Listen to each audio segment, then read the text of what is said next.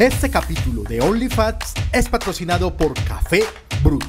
Consigue este y muchos productos más en lamerch.com.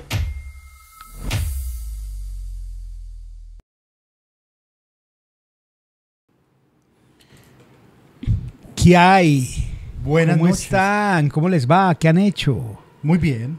Muchas gracias a todos eh, por, pre- por, por esperarnos. Es que estábamos comiendo antes de... Sí. jugando, jugando las... Sí, es como no, esperemos aquí, la gente cree. Estábamos jugando el chupate. Ese es el que- Eh, Chupate, Uy, chupate. Eso suena muy Chupa- mal. ta- ta- sí, eh, chupate, yo no entiendo Eso. cómo nos criaron con eso. Voy a jugar aquí chupate con unos amiguitos, mami. van a Uy. chupar, mijo? Ey. Sí, no, hombre, Se entiendan. llamaba eh. chupate el juego, ¿cierto? Chupate. Eh, es. Eh, no, no, no. Estamos reiniciando el internet. Hay cosas, hay cosas que hay que hacer para salir con toda la calidad posible y lo más temprano posible. Sí, porque. Y ambas las, des- las incumplimos. Y algo- y ambas Vamos a las- salirnos tarde y mal, Y mal. como es menester. Así es. De todas maneras, gracias por esperarnos, por no desesperar y por, por estar predispuestos para, para el goce. Para el sano esparcimiento. Sí, sí, sí, sí. Han pasado cosas, muchas cosas. Este capítulo promete, dice Víctor Agudelo. No, no, Víctor. No, no prometemos mucho, pero vamos. Lo que sí prometemos es saludar a Melisa Muñoz, que siempre está presente en el tanteador.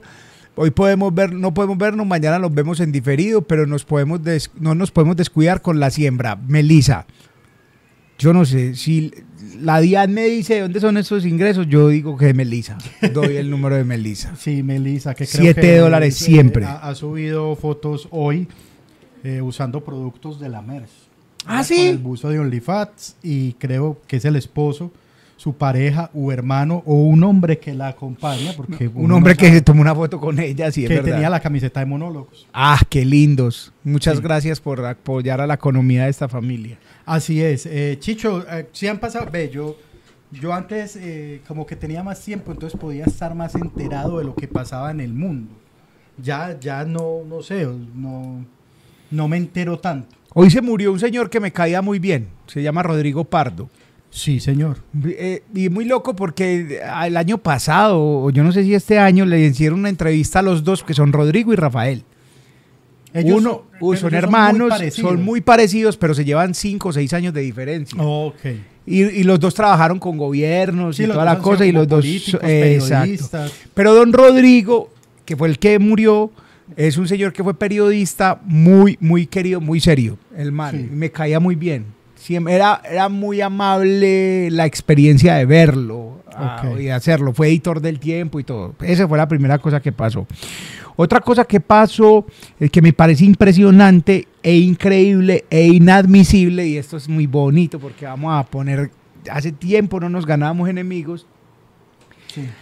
es que una rueda de prensa nacional como que está perdiendo, ¿cierto? Y se Sí. metió un man allá, huevón, como si fuera en un partido de barrios que amenazó. ¡Ay, yo métele huevos! Marica, a, a- a- a ofender al man, A- al técnico, al que yo no sé si es bueno o malo, pero marica, es una institución, es un, un- un espacio, pu- un espacio eh, eh, de la- del, del gobierno, huevón, o sea, es una, una cosa controlada por la policía, el ejército, eso puede permitir esa mierda. Yo sí quiero ver si en la NBA se metió un huevón a decirle algo así, ¿qué le dicen?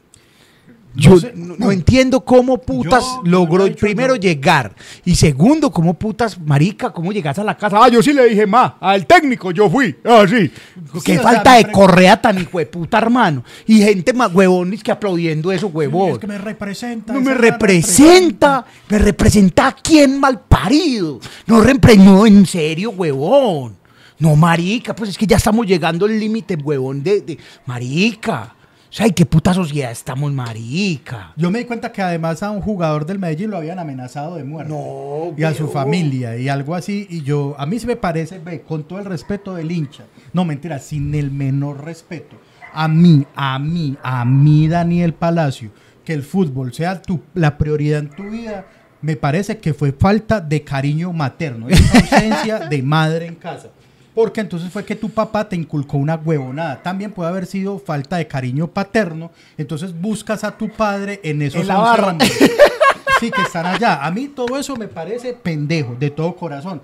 Dicen, no, es que no entiende, si no lo entendés, no, ¡No lo vivís". entendés! No, ¡No vas a no. la cancha! No, no, no, no, no, no, no. Hay unas cosas que van por encima, que es la vida, la decencia, el buen... eh, sí, Sí, huevón, o sea, sí. yo voy a fútbol, No, yo veo, pero ¿cómo es que, es que me representa la pasión de ir a putear? ¿Cuántos técnicos han puteado en la vida así en una rueda de prensa, huevón? O sea, ¿hasta dónde van a dejar llegar esta mierda?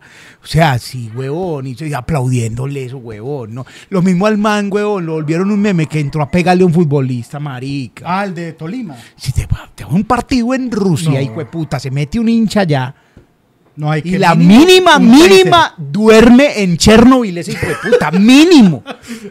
Mínimo. En Corea, hijo de puta, en cualquier Corea que sea, se mete ahí y le dice, muy bien, felicitaciones, le pegó al fútbol, le insultó al técnico, venga acá, tómese aquí esta copita de uranio enriquecido, papi, que no, y llame a la casa. No, maricas, que en serio, huevón, o sea, hay que un poco, una migaja, ahora van a decir que Chicho es un facho, que lo que sea, pero huevón, una migajita de, de sentido común, marica. Verán que si me puede subir un poquito de volumen a mí. Pues por sí, favor. sí. Pues Eh, sí, huevón. Y eso, eso a mí me, me, me sacó de. de- de- No, de no, yo, yo es que definitivamente yo, yo lo he dicho muchas veces, yo no comprendo, no quiero entender eso que... No es que si no lo vivís, no lo no entiendes. lo entiendo y a mí eso de que la cultura, ¿cuál cultura? Eso no es cultura, pero cada quien, ahí va a venir gente a decir, usted no entiende y todas esas cosas. Y más, o sea, si hay algo que yo le tengo miedo en la vida, Chicho, miedo. O sea, yo le tengo miedo a un barrista, listo, a ese le tengo miedo. Pero al barrista de equipo de ciudad intermedia, a ese le tengo pavor. Uy, puta, uno ver un hincha de llaneros, de una cosa así, no, eso, es- eso es para que usted, mejor dicho, corra en sentido contrario. Hay una señora de Bucaramanga, ¿la has visto? Que Claro. volvió muy viral, que tiene el nombre tatuado acá en la frente y un escudo del Bucaramanga. que, que ama mucho a un señor. Sí, sí, que ama mucho. Yo solamente viendo esa foto ya se me desaparece la billetera y un anillo. Sí, una claro, cosa horrible. Claro, no, yo, yo, uy, marica. Yo no me quiero encontrar señora en un estadio. No, pues, no, el equipo de media tabla o el equipo, hincha de equipo de la B es un hincha muy miedoso, es un hincha, un hincha del Quindío, huya de ahí. Lárguese inmediatamente. También pasó Chicho, esa, esa me pasó hoy, eh, que me pareció muy loca. Y venía, iba así para el trabajo y iba escuchando la radio. Entonces dijeron que habían desmantelado una banda de atracadores de Bogotá. Entonces dijeron, hemos, no, cap- no desmantelado, no, capturamos al cabecilla. Capturaron al cabecilla de una banda de atracadores que para mi concepto yo nunca he atracado a nadie. pero se complican mucho la vida para atracar. Sí, yo también pienso lo mismo. ¿Cierto? Entonces eres que, que llevaban motos de otras ciudades en camión hasta Bogotá para atracar en la moto y luego llevarse la moto, robate la moto en Bogotá, atracarse. en- Pero, o sea, pienso yo como criminal, ¿no? Pero ellos le montaban esa logística tan idiota para robarse un celular. Para robarse un celular Xiaomi. vale más, sale más alquilar el camión para llevar las motos. El caso es que ese era el modus operandi de esta banda cuando dice, no, entonces, entonces salió el señor, el secretario de seguridad. Hemos capturado a un Al del sujeto- camión. Capturaron al del camión. hemos capturado a un sujeto eh, procedente de otra ciudad cuyo modus operandi ta ta ta. El hombre tiene como eh, su nombre es Brian Alexis y yo ah, Ah. Tiene antecedentes por Brian y por Alex. Y yo, Brian Alexis, a lo que yo dije inmediatamente, mi respuesta es, no puede ser de un lugar diferente a Medellín. Sí, claro. O sea, no creo que en otro lugar de Colombia se bauticen Brian Alexis. Se siguió la cosa, entonces ya Néstor preguntó, ¿y de dónde es el sujeto, eh, secretario? El hombre es oriundo, oriundo de Antioquia, yo no. Claro, Brian Ahí donde uno Alexis. dice, ay, fue puta, Ah. apenas sea el Brian Alexis que estudió conmigo. El- sí, el Brian Alexis es un nombre, me gusta el término que, us- que usa Chicho, un nombre muy mal habitado. Uf, viva, bien mal habitado. Eh, ay, bueno, tengo varias cosas para decir, Panda. Ve, Daniel Vélez estuvo viendo Demoliendo Hits esta semana, semana en la que fue mi onomástico. Y les agradezco Sí. mucho por los mensajes, no alcancé a responderlos del todo. Amigas y amigos muy queridos, muy queridos, me mandaron saludos y yo no fui capaz de responder porque se llenó mucho. ¿Por qué? Porque este año quise dejarme saludar. Pues a mí me dice que, ah, eso es muy pato. Ya fui, fui muy pato, pero reposteé fotos, hice todo y eso se putió. O sea, se llenó. Hasta hoy estoy respondiendo. Y Daniel me llevó unos, se llaman blondies. Que es como un, bronde- un brownie más satudito. Ay, parcero. No, eso es, eso es el diablo. Ve, Daniel, yo hice un video de los blondies, y lo voy a montar en las historias. Lo voy a mostrar. Eh, Es una cosa. Que yo, yo tengo la otra teoría vuelta, de que el blondie fue una galleta que quedó cruda. O un brownie que quedó Sí, tiene que ser. Y, y miraron y dijeron, no, pues eso así está bueno. Y- Pucho, severo, severo. Y yo, ahora que estoy leyendo los, los mensajes de cumpleaños, parce, yo voy a leer este mensaje, weón. Ah, eso es un mensaje bonito. Pues un mensaje muy bonito. A mí me da pena un poco recibir esos mensajes, weón. Pero yo lo voy a leer y ya van a entender por qué. Entonces dice, en la gente hay, en la vida, es que en la gente, ya la cagué. En la vida hay gente que uno admira y luego estás vos.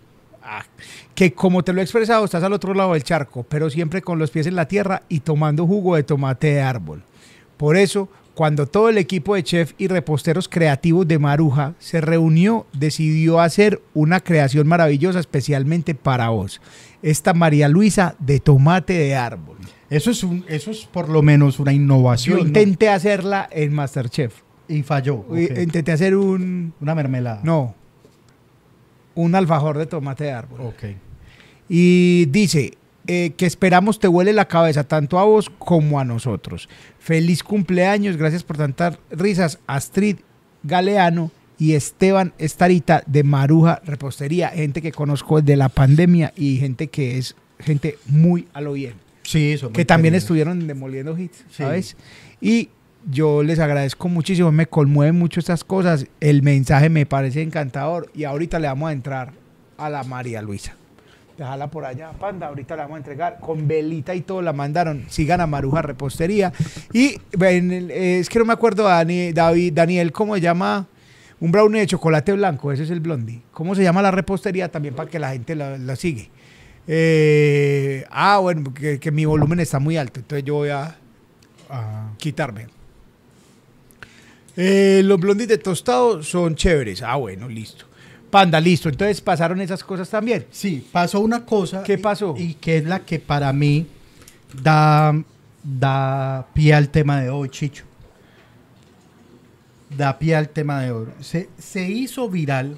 De hecho, estoy cansado del se hizo viral. Ajá. Cierto, ya, ya, porque la- yo ya siento que la gente cogió el, le cogieron el truco a la viralidad.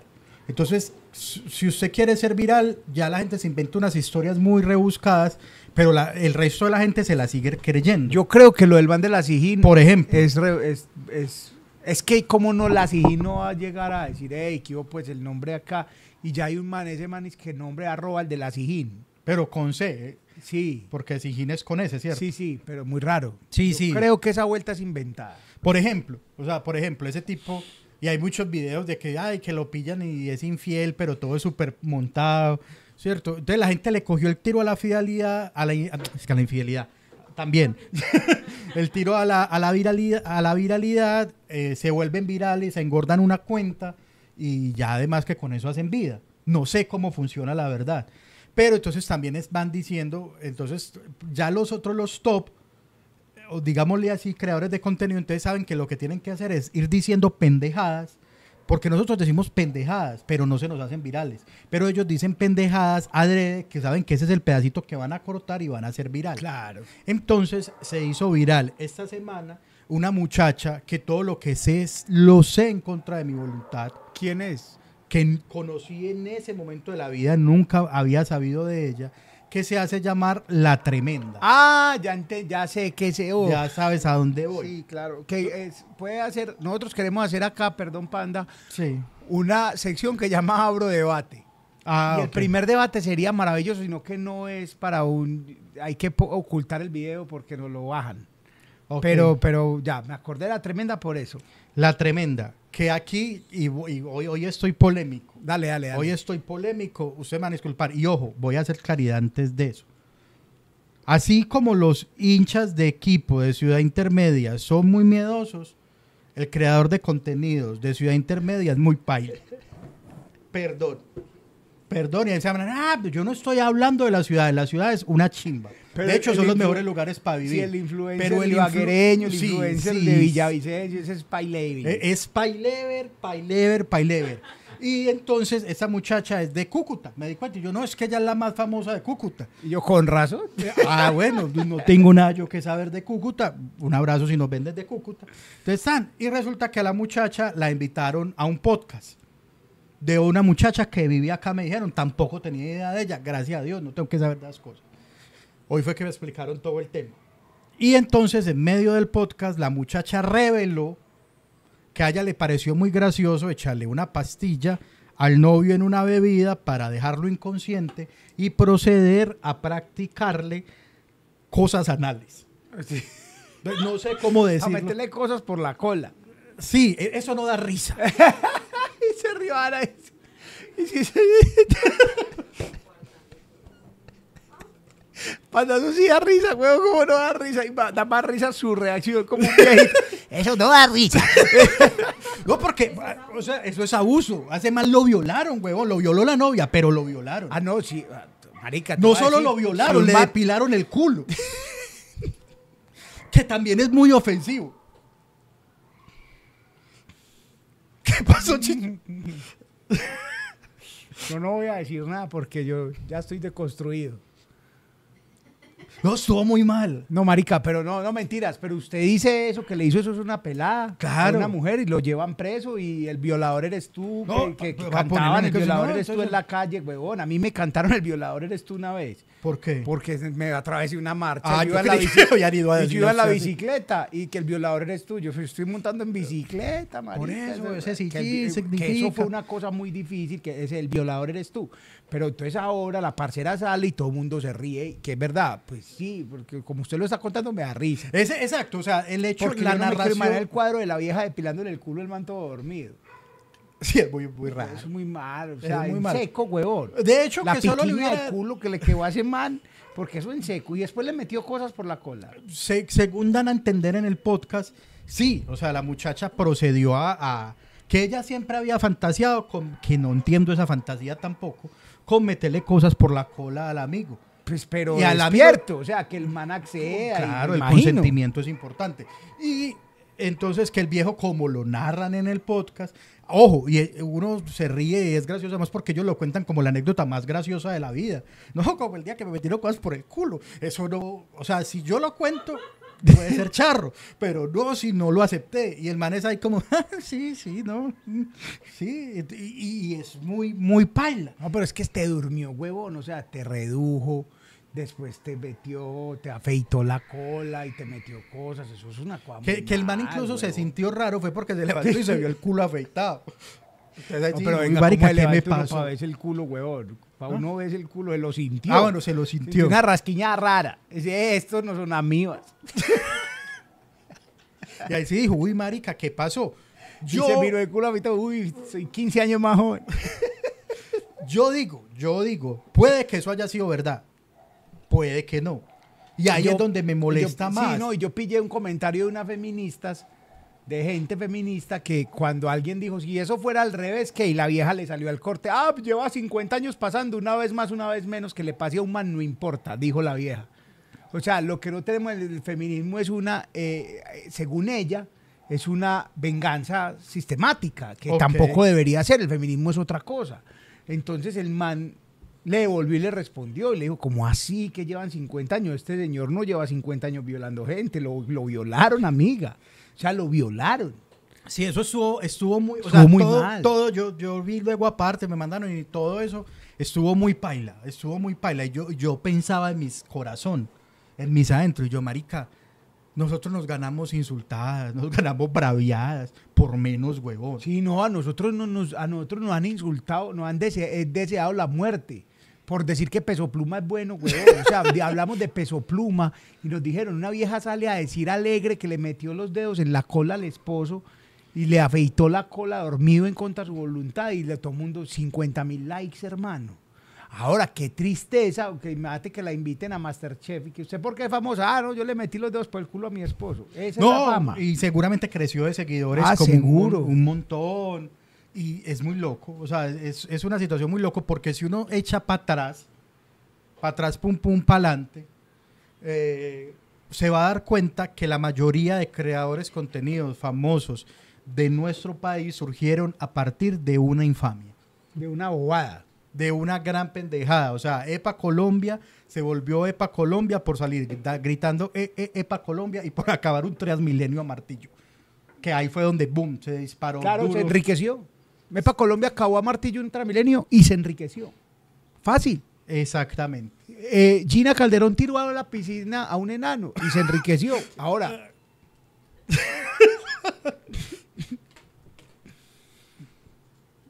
qué barbaridad, qué belleza eso, Gina. Sobre todo Pero porque el enano estupidez. sabía No, nadar. sobre todo porque YouTube leyó el enano como un niño y le cerró el canal. Ah, no sabía. Porque no pensó que era un enano. Y que era maltrato infantil. Que era maltrato infantil. Y, y entonces cuando Gina salió a, a explicar, y que, eh, y es enano que es más dañado. que es más dañado que Diomedes, dijo. sí, más dañado que Diomedes. Entonces, Eso fue lo que pasó. Pero sí, eh, estamos en un mundo muy difícil, Panda, y por ahí va mi estoy cansado, jefe. Estoy cansado, jefe. Yo, yo, ve, yo ya, yo me cansé ya de buscar la viralidad, de buscar la fama, de, de eso. Sobre todo, eh, pasó algo muy raro el día que estabas grabando, demoliendo, no, conversaciones pendientes. Ajá. Resulta que una muchacha que seguramente está viendo esto, eh, llegó y ella venía de lejos, no sé, fue a saludar. Gente, yo soy realmente tímido. No piensen que yo soy una gonorrea, yo soy una gonorrea también, pero sobre todo Una gonorrea tímida. Una gonorrea tímida. Y sobre todo ese día estábamos en función de grabar a Chicho. ¿Sí o qué? Entonces, si usted me saluda, yo lo saludo. Pero yo, somos, por ejemplo, Chicho y yo en eso somos muy diferentes. Porque Chicho es un bonito con la gente. Y usted es un feo. No, yo soy tímido. Tímido. Entonces, Chicho lo saludan y Chicho abraza, pregunta por la familia, por el perro, le da 10 mil pesos. O sea, es una chimba. Yo soy como, "Ah, ¿cómo está? Buenas tardes, señora mío, le paga y me voy. Porque no sé qué más decir, porque no sé qué más hacer, ¿cierto? Pero, pero no es de grosería. Pero la señora, yo sé, porque los sitios que, ah, sí, es verdad, usted es muy, usted es muy... Muy gonorrea. Sí, es que así es verdad. Sí, es que es muy tímido y se siguió. Porque siempre, ay, que yo no sé qué, yo la veo, yo no hablo, ¿cómo está? No, muchas gracias. Porque, porque no sé qué más decir. Entonces ya sé que, que quizás la fama no. Me toca ser como su amigo Luis Miguel, huevo. Ah, qué chimba Luis Miguel, que también voy a hablar de eso. Y es llegar, no saludar, hacer el show e irme. Eso es. Pero es porque, en serio, yo, yo les ofrezco disculpas. La gente que ya ha tenido la posibilidad de hablar más conmigo se da cuenta que no soy mala gente, sino que en serio, yo, a mí me da mucha pena, yo no sé qué decir. Yo, no, yo no sé qué decir. Pero está bien. Es que yo conozco un enano por si las moscas dicen, dice Esteban. No, Esteban, no nos pongas a- no nos ponga tan a prueba. Llegando tarde, pero cumpliendo. Muy bien. El Pelu, gracias, Pelu. Eh, muchas gracias a los que sembraron. Eh, también sembró. Ay, Marina. Parce, se me fue una siembra, perdón. ¿Cómo, cómo vemos la siembra, escucho? Se me fue, se me fue, se me fue. Ay, mis amigos. Yo sé que fueron dólares ca- canadienses. ¿Se pueden, me pueden eh, volver a decir quién sembró ahí en, en dólares canadienses que se me fue? Perdón, iba, yo sé que Melissa y hubo otra siembra. Sí. Eh, además, eh, recuerden que pueden sembrar cuando quieran. Muchas gracias, muchas gracias. ¿Quieren volverse virales? Pongan los vecinos de atrás a hacer alguna bobada, es verdad. Que atrás haya algo y usted dice, uy, no creerás lo que pasó. y- pero ya estamos mamados. Ahora, muchachos, yo te- hoy voy a desnudar mi corazón porque vengo en una crisis, una mini crisis de la edad. ¿Qué pasó? Cuchos, y es bien y está bien. Y yo he hecho comedia con eso, entonces ya he exorcizado mucho. Pero yo ya sí siento que estoy viejo y que yo ya planto bandera en muchas cosas. O sea, como que yo ya un día dije, yo ya está bueno de ir a sótanos donde ponen reggaetón. Planto bandera aquí, esta fue mi última vez. Me verán allá ocasionalmente. Pero no es como que el Porque la vida a- te llevó allá. Porque ya, ya no estoy en edad de O ir sea, a el día, sótano. me imaginé la imagen de Chicho en perro negro, así recostado en una pared porque allá no hay sillas, Sí. diciendo, hola, soy Mauricio Arias, y se preguntarán por qué llegué aquí. Es más, no, estaba con mi esposa y con unos amigos. ¿Vos no estabas ese día? No. Estaba con mi esposa, eso fue hace, cuando recién abri- abrieron Perro Negro. Y estábamos y yo me la hice, yo me, me emborraché pues también y bacano y todo, pero ya después como que me invitaron a eso y yo dije, uy, cuchos, incluso ni a fondas, ni a nada de eso, pues nada. O sea, como que fiesta suave. Pero ya, ya es porque estoy viejo, estoy, estoy cansado de eso, weón. Estoy cansado. Estoy jefe. cansado, jefe. Entonces estoy cansadito de, de- y me cansó mucho porque fui DJ. Entonces siendo DJ era duro, duro, duro, duro, duro acá la, la- la música. Entonces yo ya la música duro me fastidia. O sea, estoy cansado de cosas. Pero fui al concierto de Luis Miguel, gente. Le agradezco mucho a los organizadores del concierto de Luis Miguel que en todo el sitio, en todo, hubo sillas. Qué gran espectáculo Sí. todo, todo, todo hubo con sillas. Todo. Entonces usted donde estuviera se sentaba. Una chimba. Es más, Luis Miguel cantó sentado. Luis Miguel se sentaba. Luis Miguel se fue en un momento. Sí. En el show de nosotros porque no se le oía el micrófono. Y se fue bravo. No sé, pues, de- ma- seguro Luis Miguel se No, enoja no, por todo. arregla ese micrófono Que así es no Luis. canto. No, se fue y cuando salió, él no dice que no dice nada. Cuando salió, salió mirando el micrófono y todos lo cambiaron. Y cuando empezó a cantar, ah, claro, gonorrea. puede que sea el mismo. Sí, sí, sí. Pero todo el mundo, oh, claro, si de puta estaba era mal de micrófono. Eh, y pero vi cosas que yo dije, marica, yo ya no entendí. Yo ya no entendí esa vuelta. Si eso es lo que hay que hacer, ya, marica, me perdieron. Yo fui patrocinado, la verdad. Pues me patrocinó, nos patrocinó Hilton una parte del- de la experiencia, el Hilton Bogotá Corferias, gracias. Y yo hice como unos videitos para hacer el video final que compartí con el Hilton. Pero ellos me dijeron, no haga lo que quiera, solamente lo que, usted fue. Y ya hice y saqué cuatro veces el celular en el concierto. para eso, y cuando me encontré con pucheros y todo bien, véanlo en mi Instagram y dígale qué bueno tener el Hilton. Eh, pero, pero, parce, yo disfruté mucho el concierto, me senté, me tomé un fresco, la- mi esposa no sacó nunca el, el celular, porque pues yo tampoco nunca en los conciertos saco el celular, sino porque ahí tenía que grabar. Pero yo vi una gente, huevón, que yo dije, yo, marica, es la nueva generación y seguramente yo me vi ridículo alguna vez haciendo otra cosa. Pero la gente no veía el concierto, huevón. O sea, Luis Miguel estaba dándola ya y esta gente era así, huevón, cantando como que, que era muy importante que sus seguidores vieran que ellos estaban ahí y que se sabían la canción. Ah, no estaban grabando a Luis No Miguel, estaban sino a ellos grabando, cantando. a ellos cantando. Así, pero no eran uno ni dos, eran muchos, mucha gente así grabando, cantando sin mirar a Luis Miguel, sin mirar el artista, huevón. Entonces, eh, eh, Tan estaba ahí y hubo gente que llevó trípodes, panda. Trípodes. Puso los trípodes acá y se iluminaban y ellos cantaban así y Luis Miguel le daban la espalda a Luis Miguel. Y yo dije, marica, esa generación está muy rara, weón. Y había gente, weón, que pagó, esa boleta no era barata, marica. Esa boleta no era barata para ir a... Para ir a grabarse. Yo lo que siempre he pensado, pues ya, pero es diferente, porque pues si la gente se está grabando ellos mismos, pues obviamente es para mostrarle al mundo. Pero me parece muy loco porque normalmente, ¿cuántas veces revisita usted en realidad su galería? Claro, mi esposa decía eso, esta gente está grabando videos que nunca va a usar ni a volver a ver. No, o sea, uno, uno muchas veces, incluso, pues muchas veces toma una foto por ahí que, oh, o sea, nunca más, si usted no la publica, finalmente eso se pierde. Gracias a Sebastián Palacio. Un beso. Eso es un palacio de los palacios no, tuyos. No, no, pero primo, te quiero mucho. Eh, sí, o sea, uno, esos son, uno, de, en ese sentido, por ejemplo, yo, y yo estoy tratando de recobrar ese, ese sentimiento, ya son cosas de la vejez, de la vejez, eh, y es imprimir las fotos, A mí me gusta. porque las fotos ya le quedan a uno ahí, ya le quedan en un librito, usted hace un álbumcito y cada tanto lo pone por ahí, lo mira. Escucho, mi hija, Sí. algo bueno hicimos en la vida, huevón. Mi hija que también está metida en este parche de vez en cuando y todo. Mi hija me dio un regalo de cumpleaños. Esa cosa.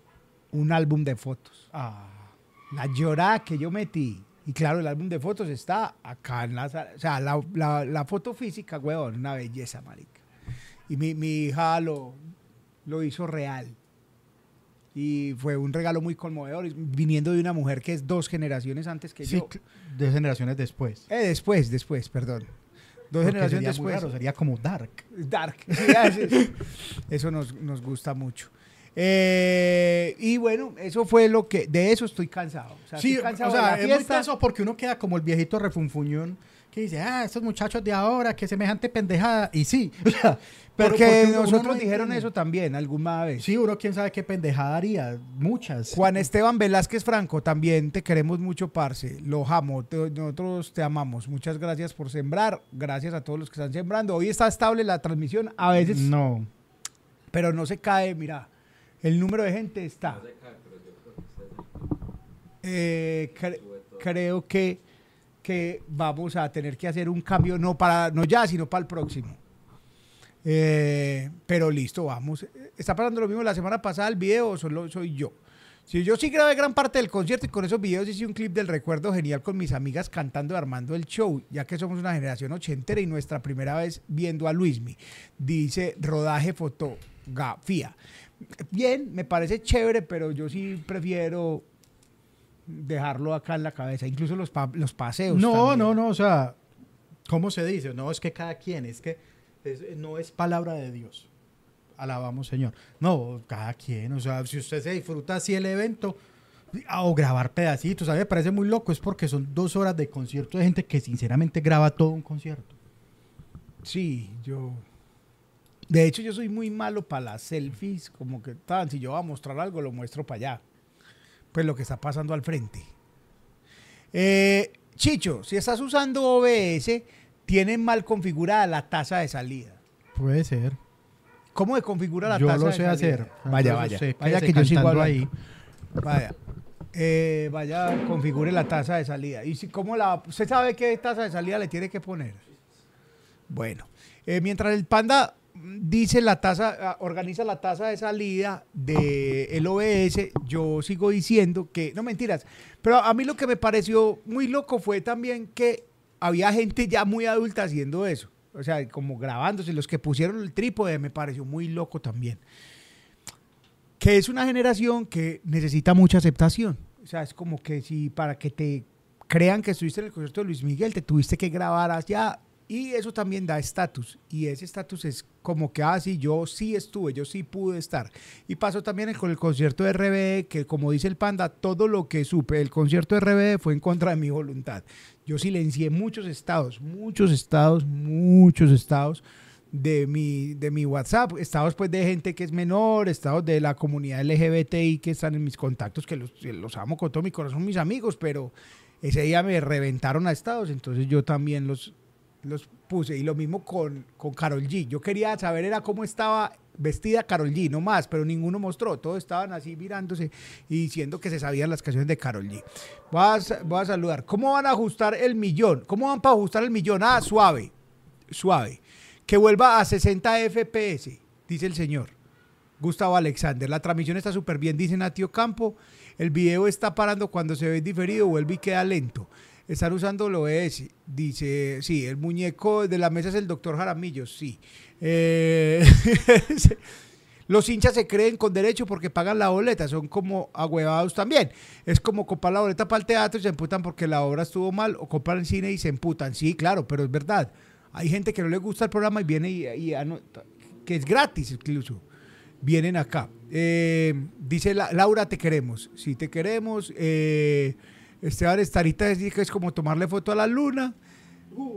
Jessica dice, ah, este, este mensaje no me gusta casi. Anoche perdí a mi perrita de 14 años. En medio de este olor tan berraco, son la mejor compañía. Los quiero muchachos. Jessica, te queremos mucho. No queremos ni pensar cómo está, eh, cómo está tu, tu alma en este momento. Eh, los perritos se vuelven una, una gente, digo yo, unos seres muy importantes. Y dale para adelante. Lo bonito, lo bonito que te voy a decir, que es un consuelo muy estúpido, pero Está, es agradecer que estuvo 14 años, porque casi todos los perros chulean como de los 9 y así. 14 años son muchos años Que es muy bueno porque estuvo 14 años contigo, pero también es muy paila que uno se enamora más en 14 años. Entonces no, no quiero imaginar. Pero igual, si se muere Perla, que tiene 6, seguramente a mí me va a dar muy duro. Así es sencillo. Igual que 14. Entonces, te mando un abrazo y te voy a contar una historia antes de que el panda venga, que esa es la historia que el panda está moviendo botones allá. Si me dejo de ver, me dicen. Resulta que ayer una seguidora de Instagram me dijo, hey Chicho, pillaste video tan, tan triste y tan parecido este perrito a Perla.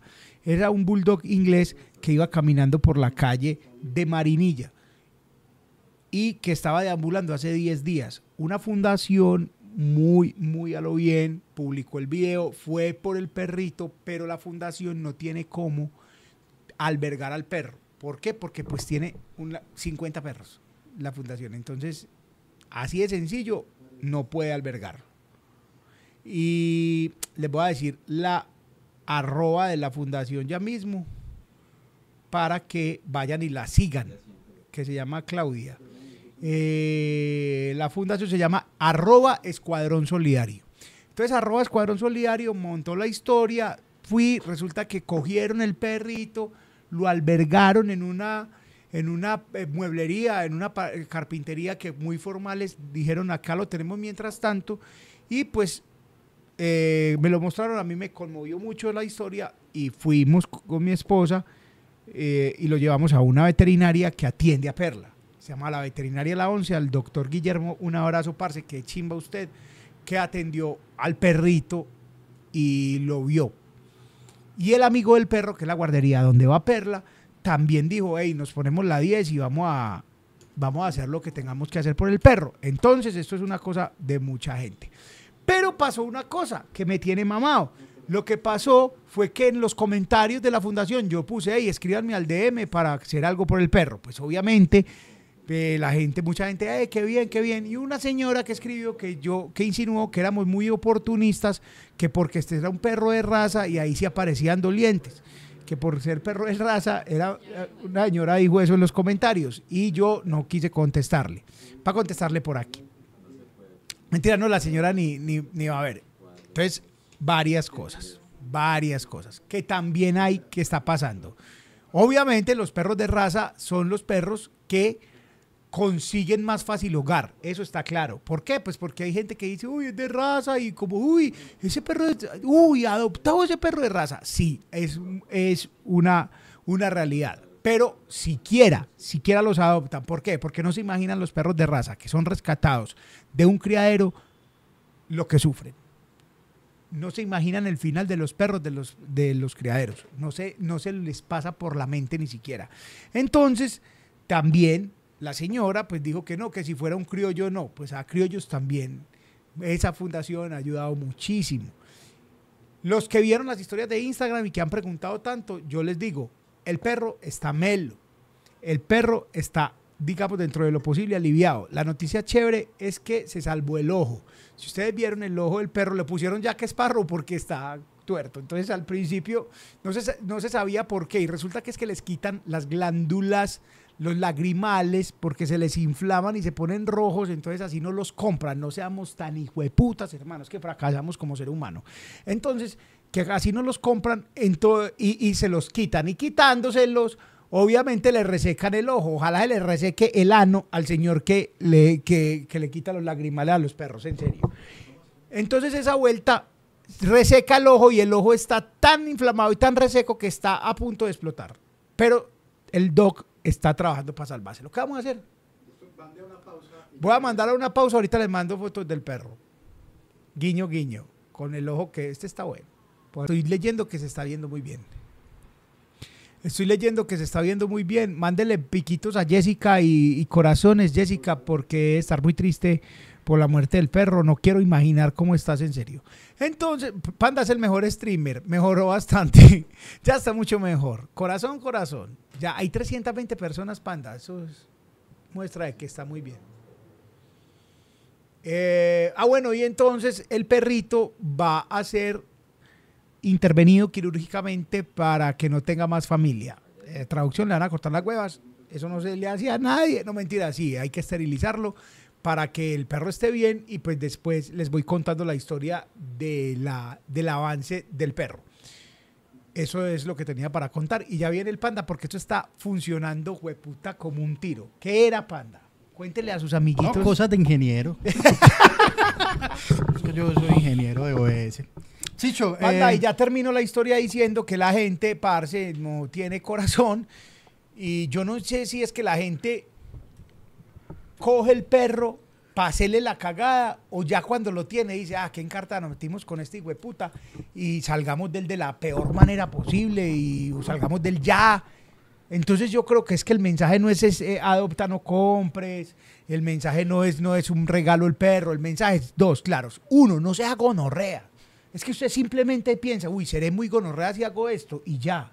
Solamente el primer mensaje. Y el segundo, antes de hacer un, algo con un perro, de, hacer- de comprarlo, de adoptarlo, de, de regalarlo, de hacer algo, diría, dígase, ¿yo qué tan gonorrea soy? Y si, usted, si la respuesta un es acto mucho, de conciencia. Exacto, si la respuesta es mucho, pues una voz de usted será gonorrea. Usted ya no lo adopta, no lo compra, no. pe- Pero ya, huevón, o sea, suave, maricas, que cada vez las historias son más ro- locas, huevón. Eso, eso es muy teso porque eh, eh, los asesinos seriales, por ejemplo, la mayoría eh, descubren su gusto por, por la sangre y su gusto por ver sufrir al otro eh, cuando empiezan con animales. Entonces, por ejemplo, usted ve así las películas de Jeffrey Dahmer o las historias así de, de todo eso y lo primero que hacen es que maltrataron animales. Entonces, de alguna manera, eh, la gente que hace ese tipo de cosas es sociópata. O sea, empezaron con animales, pero lo que le hicieron a un animalito, que es muy duro, sin duda no tendrían problema en hacérselo a una persona. Yo estoy seguro de eso. Marica. En fin. Pero bueno, lo cierto del caso es que también la señora, eh, si le hizo eso, eh, la señora que comentó que éramos muy aprovechados porque de la circunstancia que porque era un perro de raza y que por eso salvamos a Jack Sparrow. Eh, señora, pues hágale Ah, usted ay, para sí. adelante con los criollos también. Hágale usted con los La- criollos. la- la gente no- vamos a empezar a dejar morir todos esos otros perros, señora. Solamente vamos a salvar los criollos. Vamos- para que usted esté No, tranquila. ve, Chicho, la, gente no está feliz de ninguna forma. La gente no está fe- la gente está muy triste. La gente está muy cansada. La gente Gente está, está cansada. o sea. La gente, la gente, la gente ya no sabe ni por qué joderte la existencia. Sea, usted por hacer bonito termina haciendo eso. O sea, a- a- lo, lo- o sea, lo peor que uno le puede hacer es decir, no me importa lo que está haciendo ese gordo marica y quita las historias. Sí, es Cierto, verdad. pero entonces, o sea, tiene que estar uno como muy mal en la vida, muy jodido, muy solo, muy triste, para usted llegar a comentarle una cosa de una persona. Ve, nada que ver, pero es que me acordaste de una cosa que me puta, hermano. Yo, eh, en estos días, eh, cosas que pasaron, cosas que pasaron, salió un secretario de despacho a decir pendejadas en una transmisión. No hay otra forma de decirlo. El señor salió y decir, yo de esta maricada no sé, pues aquí me pusieron y le dijeron, pues entonces ya por huevón ya no trabaja más. Así. Eso que más quería que pasara. Eso, claro, eso pasó y cada quien, ¿cierto? Entonces, alguien, una persona también muy bella, puso, es que a quien quisiera ver como secretario de despacho. Entonces yo... ¡Me propusieron! ¿Y a vos? No, pero no, sí, fue puta, nosotros qué vamos a hacer por la No, cultura no, de una ciudad. No le hagan eso a la cultura de Medellín y puta, no, no, como proponen y proponen en serio. No, yo creo que Panda y Chicho, pues no, no, no, no. No le hagan esto a la ciudad. No, no, lo primero que hago es que contrato a OnlyFans para todo. Así que no se note la vez, corrupción. voy preso, en detrimento patrimonial, porque hicieron mil eventos de Peculado. OnlyFans. Eso, salgo en cuatro años, pero los eventos los pagaron. No, entonces Y llega, hacemos OnlyFans desde Bellavista. y yo, entonces yo de payaso, de bobo, de, de, de dándomelas de cómico, cité el trino diciendo a mí. De, de Con razón. De charrito, era de, de- de chistoso que es uno. Y la gente lo tomó con gracia. Y dijo, oh, sí, sería muy divertido que fueras el secretario de Cultura. Obviamente es una desfachatez. De hecho, Es una necedad. y, y si a- y- e incluso supongamos, supongamos que, que- que fuera posible. Que a mí me llame el señor alcalde. Ve, Daniel. No, vos habla más. eh, ¿Quién? ¿Qué estás haciendo, pues, Daniel, hombre el, mijo? el alcalde. El alcalde. Ey, entonces, ¿qué más, pues, weón, Daniel? ¿Qué- ¿Vieron lo que ¿Vieron haciendo no? Panda?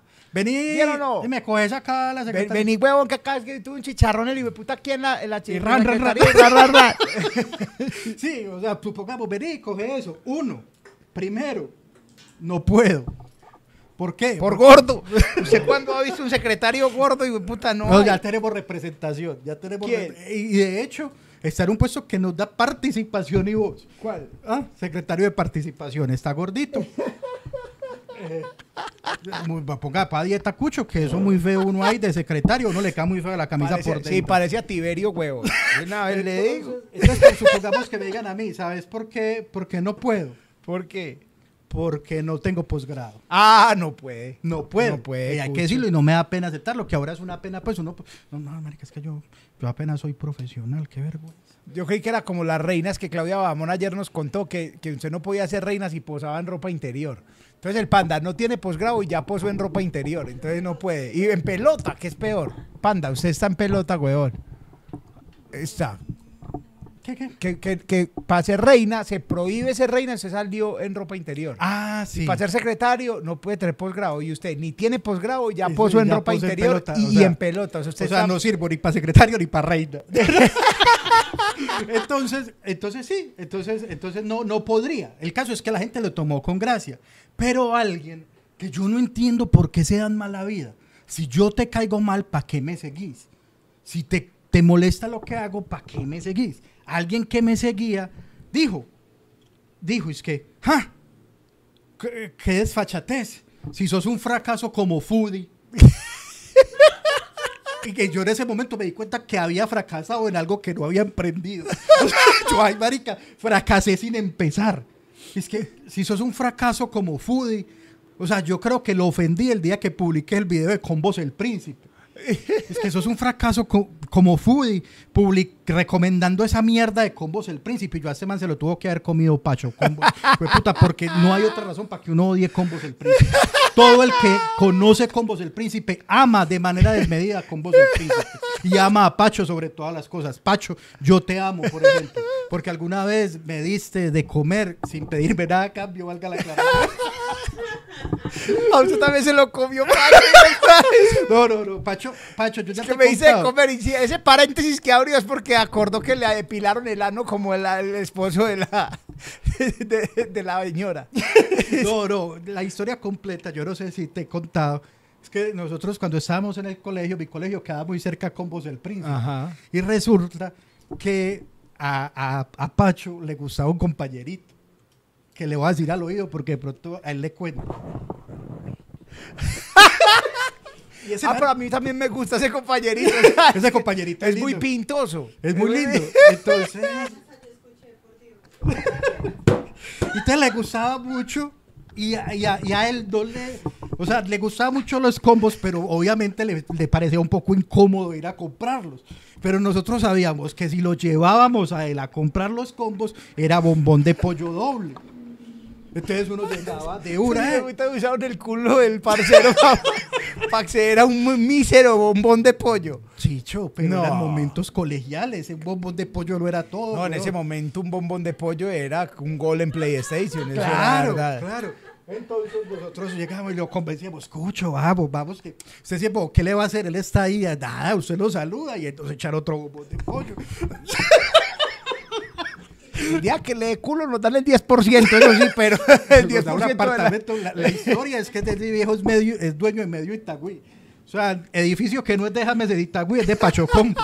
y, y entonces nosotros lo llevamos, ay, Pacho, ¿qué más? Vea, pues, lo trajimos, ¿bien o no? Ay, tan lindo, esa sonrisa tan bonita, y lleve su bombón de pollo. Y, y todos amamos a Pacho Combos. Y yo sé que como Menos al man, menos menos al man. Yo sé que como esta historia, también ustedes tienen un amigo, Pacho Combos era muy echaperros, pero lindo.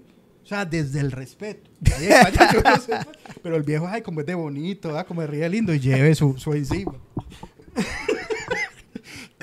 Yo me acuerdo que a un amigo también le hicieron una, que estuvimos en, no, es que estuvimos en un sitio, en un evento, y nosotros estuvimos, llegamos a hospedarnos y había, estábamos con un amigo, y allá nunca, nunca, o sea, como que no coincidíamos todos para comer, y un día estábamos todos comiendo y estaba un amigo, y allá nunca nos había saludado el gerente del sitio. Pero el día que estábamos con el amigo, llegó el gerente del sitio. En una amabilidad. Una amabilidad. Que, ah, pero qué con- con la palito aquí. Todos estábamos como incómodos. ¿Y, y quieren postre? Nosotros gratis. Sí, hágale. Y se fue por el postre. Y otros papis, y toca inmolarse, inmole. Por el equipo, güey. Por el equipo. El caso es que el comentario no terminaba solamente ofendiendo los pachos de combo, que sinceramente fue lo que me dio más rabia, sino que él dice, ¿qué vas a ser capaz con ese chicharrón? Efectivamente, señor, no soy capaz. Yo no estoy en condiciones de, de asumir esa cartera, pero era un chiste, señor, era un chiste. Y luego dice que esta es la parte fea, Chicho, y que lo involucra a usted. Luego dice, vaya, hágale favores a Chicho más bien. Así me dijeron. Entonces, eso también es una pendejadita. Vea, eso, eso. Yo a Chicho le hago favores todo el tiempo. Y yo al panda también. Y él me hace favores a mí. Y si a mí Chicho me llama, panda, necesito eso, eso, eso, otro, yo arranco inmediatamente. ¿Por qué? Porque es mi amigo. Entonces yo pienso que es gente muy triste y muy sola, esa que entonces, o sea, que, cree que es como insulto que usted tenga un amigo. Sí, claro. Panda hizo una cosa por mí que les voy a decir, que no ha hecho nadie. Panda y Julio Alejandro de Bicipizza, por personas por las que meteré el culo eternamente. Un día mi esposa estaba de viaje y a mí me dio por enfermarme. ¿Cierto, amor? Fui al hospital muy enfermo después de una jornada laboral. No, durante la jornada laboral, mi jefe, Cristian Cartagena, también en el Cora. Me dijo, parce, usted está pálido, weón. Venga, ¿usted qué está haciendo? Venga, venga, yo lo llevo. Él iba a llevarme. El jefe me iba a ir a llevar. Y yo, no, parce, ¿qué es? Usted tiene mucha vaina. Jaime Moreno, que también era jefe, tenía. Y yo, no, yo me voy. Yo me fui en el carro escupiendo balines. Y llegué al hospital y yo estaba solín, porque mi esposa estaba de viaje. Vivía en Santa Elena. Y llegué y el médico me dijo, parce, esto está delicado lo que usted tiene, porque no sé si usted cree que es delicado orinar sangre. Miccionar sangre. Eso no está bien. Y yo pensé que eso era una bobada, pero me dolía mucho. Me dijo que bienvenido por acá y tiene su habitación. Y yo me quedé con la coquita del almuerzo y, y la maletica. ¿Y a quién llamé? Al panda. De panda, marica, me dejaron hospitalizado. Sin decirle nada, el panda tomó un carro, no sé, se fue No, a un metro. Ah, tomó un metro, se fue a un centro comercial, compró pijamas, compró pantaloneta y llegó al hospital a las 8 de la noche con una gota de sudor en su frente. Y yo dije, este hijo de puta es un amigo. Y al mismo tiempo me llamó Julio Alejandro, Bici Pizza, y me dijo, hágale relajado, Cucho. Subió a mi casa, subió- fue al hospital, recogió llaves, creo. Subió a la casa Santa Elena, abrió cosas, sacó una maleta, me empacó todo el jaboncito y todo, bajó y me llevó. Y tal. Y, y el otro fue mi tío, médico, que se caminó, está solo allá, se caminó un montón, fue, llegó al hospital, revi- él es médico, revisó los exámenes, habló con el médico, dijo, marica, no, hágale todo bien, me visita- no se me va a olvidar ese día. Y mi tío, el médico, dijo, ah, pues no vas a comer, ¿cierto? Ni yo me tomo este juguito de tomate, de ese juguito de guanábana. Se tomó jugo de guanábana y tuvo diarrea cuatro días. Lo amo, tío, porque paró esa bala por Se puso así. Se venía ese jugo así. el putero. Sí. ¿Se acordás? Estábamos ahí. Mi tío dice que, ah, usted no va a tomar eso. Yo me tomo este juguito, él lo tomo al otro día. Tengo diarrea. Cuatro días. Muy bien. mí- Entonces, eso es el mensaje. Yo, Panda, te amo por eso. Por muchas Gracias, cosas bebé. más. Te amo. Pero Y- sí, y con Julio, con un Bicipizza, voy a fre- de frente a muerte. Porque es que el man lo que me quiso hacer sentir o lo que él pretendió hacer, decir ahí, es que yo soy el lavaperros de Chile. que también, o sea, pero porque, toda, obvio, porque toda persona importante merece un lavaperros melo, Gordo, un lavaperro un gordo. lavaperros de confianza, un lavaperros presentable, porque no hay nada más feo. Y señor mafioso, si usted está viendo eso, compre ropa para usted y compre ropa para el lavaperros. Me encantaría eso. Es Porque es que es muy feo. O dele la ropa que usted está dejando, désela a él. eh, me parece una chimba porque normalmente Como son la- Chicho conmigo.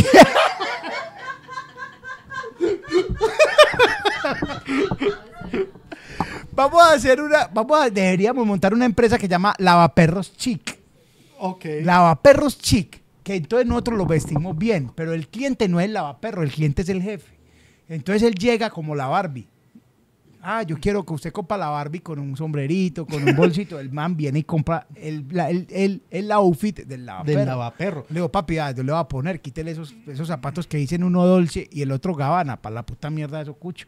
Ponga unos zapaticos serios al viejo, póngale eso, Sí, tan, sí. tan, tan. Porque es que el lavaperros en su, en su afán, y yo lo entiendo, en, no- en sentirse más apreciado, en sentirse más, más cercano a lo que anhela, va y se compra la, la triple A de lo que usa el jefe. Y eso se ve mal. Sí, se ve muy mal, se ve muy humilde el lavaperritos. Y usted, señor empresario de alto riesgo, le toca andar con el muchacho para arriba y para abajo. Claro. Entonces a usted no, usted ya la gente no lo, usted pasa desapercibido. Pero el lavaperros no. No, señor. entonces hay que por eso Chicho me tiene a mí porque yo paso. no, no, mentira. Yo, yo he sido lavaperro, Pero Chicho. Yo he sido lavaperro. Yo también. Yo he sido muy lavaperro y es muy diferente la relación en el lavaperrismo a, a- porque, porque en el lavaperrismo uno sí está muy, muy, ¿cómo se dice? Muy sumiso a- ante la, lo que diga el jefe. Y es muy maluco. Por ejemplo, yo a Chicho, yo ya le digo con toda confianza, se queda usted, papi, que yo me largo. Ah, sí.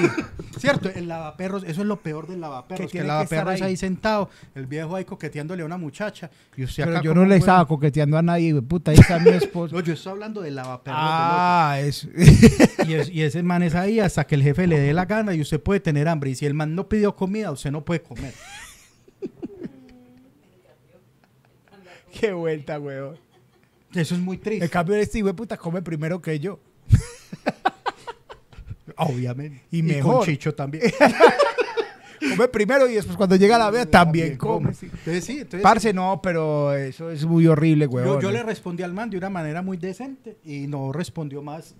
Se dio cuenta que me seguía y me dejó de seguir. Eso sí, no, pero es, es que es muy raro, es muy raro. Pero, parce, sí, a mí me parece que, eh, hablando, cerrando el tema del lavaperrismo, me parece muy importante que el lavaperro vaya bien, bien organizadito. Sí, claro. Bien y hay que organizadito. educarlo también. Y bien educadito y toda la Hay vuelta. que- sí, sí, claro. y- no, no, no. En fin. Chicho, cosa- vamos a montar una cosa que se llama lavaperros deluxe. Pongan en la en los comentarios ustedes ahí de que están cansados. Estoy cansado, jefe. De que están cansados. Yo te voy a decir de que estoy cansado, pan. ¿De qué, Chicho?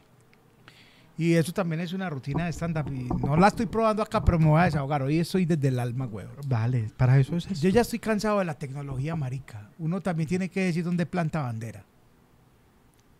O sea, yo, por ejemplo, Alexa, a mí no me gusta. Yo ya lo he hablado acá. A mí me da miedo Alexa. Me, me abruma mucho eso. Como uno, marica, es- es- Alexa, prende el bombillo. Prende el bombillo y fue puta, tenés aquí. Ve, tenés que hacer esto.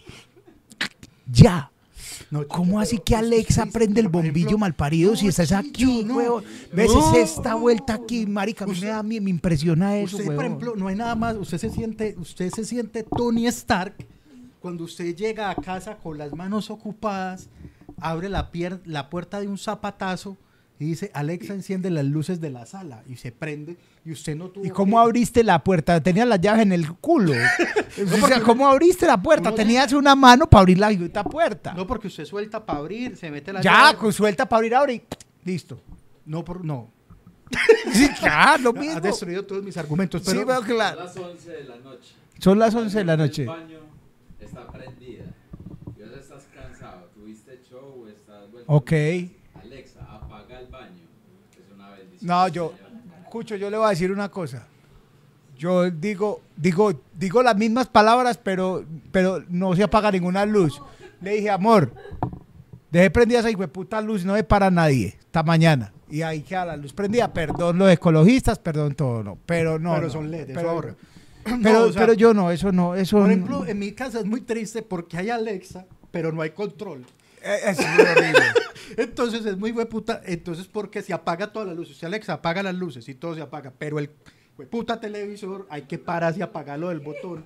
Porque ustedes han visto lo que cuesta un, un control de un El Smart control TV. remoto es horrible. El de, el de Alexa vale 100 mil pesos. Hay un control de Alexa. Sí, ¿sabes?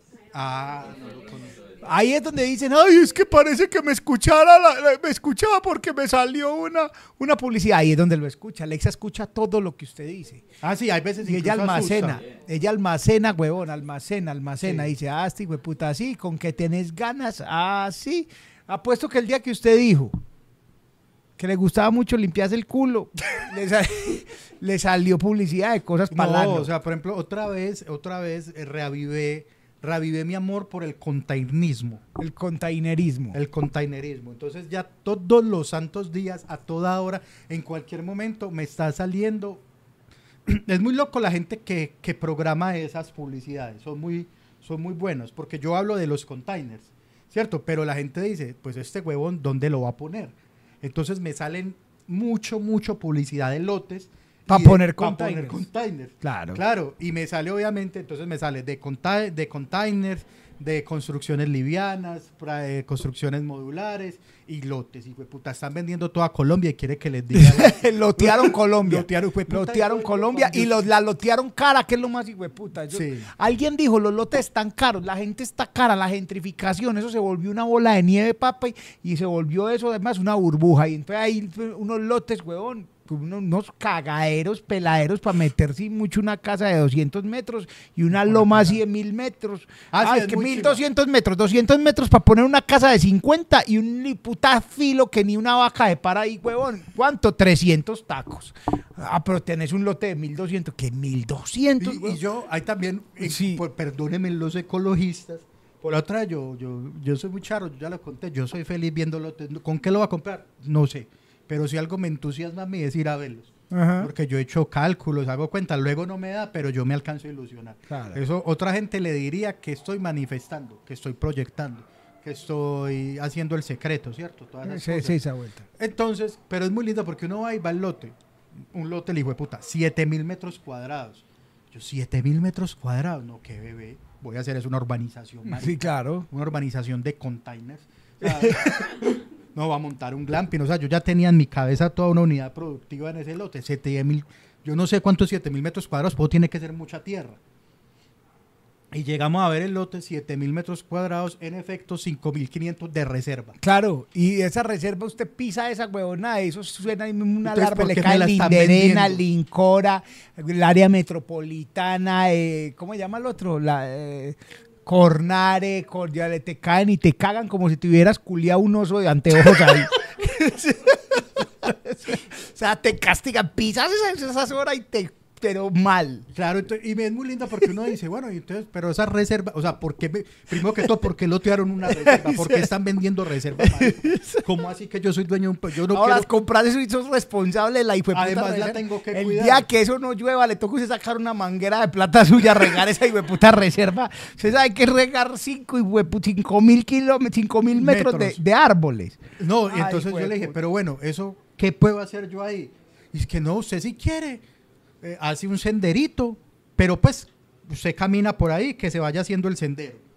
Y usted puede caminar por la reserva. O sea, te- tengo 5 mil metros para caminar. No, pero, pero si yo quiero caminar una reserva, voy al parque Arby. Sí, exactamente. Yo no necesito, o sea, yo no soy todos los días. oh, como qué tan bueno, mira. excéntrico como para decir, no, es que y yo es tengo que mi propia y- reserva. Exacto, ¿no? y lo dicen y dicen, no, es que esta casa es buena es porque tiene reserva. Y a mí que una reserva, huevón, no soy capaz de cuidar una malparida suculenta. Ahora para cuidar una reserva. O sea, a mí se me ha muerto un cactus panda. Ahora que, ay, no, ahí le dejaron una reserva para cuidarse. Llegan y esa fruta está seca en, en tres días. O sea, no soy capaz de regar estas matas, güey, la, la rega mi esposa. Que una reserva. No, marica. Entonces, Te voy a decir, ahora, tam- ahora Ah, bueno, tampoco, esa es- esa es tampoco, la- tampoco la voy a talar. ¿no? Y, Ay, Chicho, está talando la reserva. No, está muy bella, déjela ahí y tal. Brian dice que es muy buena porque uno no tiene vecinos. Eso es un puntazo a favor porque si hay algo peor que la reserva son los seres humanos. Eso está claro. O sea, sí, yo prefiero tener un árbol a un vecino que es poniendo a silvestre. ciega, le estaba vendiendo un caminadero a gordo.